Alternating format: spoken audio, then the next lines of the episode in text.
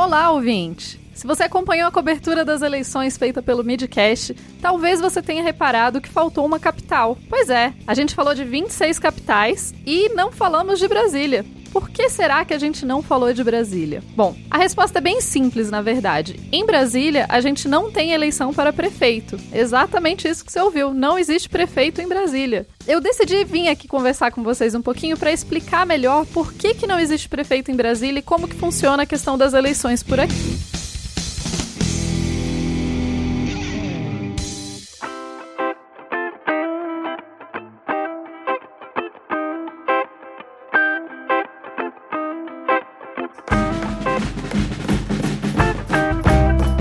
Brasília fica dentro do, de um quadradinho que a gente chama de Distrito Federal, certo? O Distrito Federal, ele não é exatamente um estado. Ele mistura é, funções de estado e de município. E isso foi definido pela Constituição em 88. A Constituição diz, no artigo 32, que o DF vai acumular essas duas funções, de Estado e município. Além disso, a Constituição diz claramente que o DF não pode ser dividido em municípios. Ou seja, o quadradinho é indivisível. Ele tem que ser governado de uma forma inteiriça. E para ele ser governado de uma forma inteiriça, foi estabelecido também na Constituição que ele vai ser governado por um governador e esse governador vai ser eleito por voto popular na mesma eleição da eleição dos outros governadores e de presidente da República. Sendo assim, quem mora no DF só vota a cada quatro anos. Bom, e talvez você se pergunte: e vereador? Não tem vereador? Não tem uma Câmara Legislativa no DF?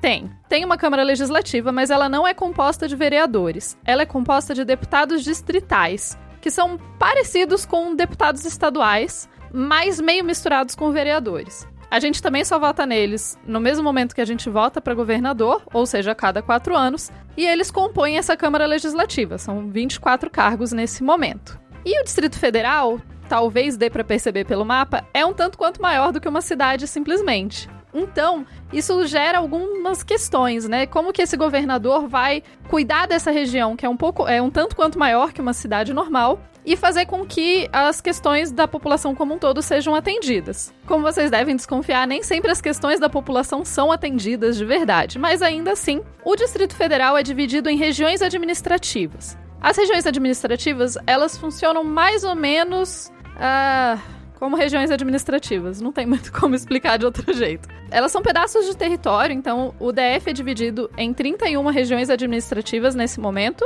Quando eu estudei eram 19, eu tive que aprender onde colocar, eu tive que decorar todas elas e colocar elas no mapa. Mas então você tem 31 regiões divididas por território que incluem um pouco mais do que bairros. Elas não são exatamente bairros. Dentro delas, você tem muitas vezes mais de um bairro. Na verdade, Brasília não tem muito bairro, mas isso é outra questão. De qualquer forma, as regiões administrativas são coordenadas por administradores. A Lei Orgânica do Distrito Federal e a Constituição lá naquele mesmo artigo 32 deixa claro que as questões do Distrito Federal vão ser regidas por lei orgânica, diferente de estados, porque estados têm constituições, o DF tem uma lei orgânica. A lei orgânica do Distrito Federal estabelece que os administradores vão ser escolhidos com participação popular. Só que ela também diz que essa participação popular, a forma que essa participação popular vai acontecer, vai ser definida por lei. E essa lei ainda não foi feita. Em 2017, a Câmara Legislativa criou uma lei para que os administradores fossem eleitos por voto popular. O governador, na época, vetou a lei, disse que isso oneraria muito os cofres públicos, e assim a lei acabou ficando meio capenga. O governador atual resolveu, em campanha, ele falou que ia sim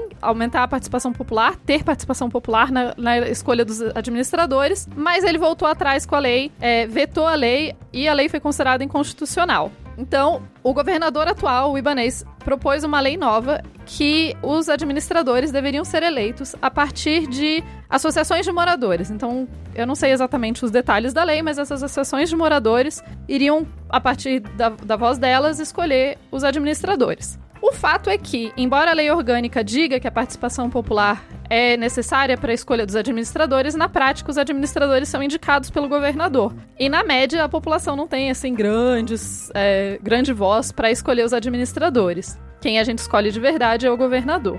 Agora, talvez você esteja se perguntando se Brasília sempre foi assim, porque eu falei bem claro, né? Isso é a partir da Constituição de 88. Bom, lá em 1960, quando Brasília foi inaugurada, a cidade tinha um prefeito, porque ela era considerada cidade, enfim, a Constituição era outra, né? Em 1960 a gente tinha outra Constituição.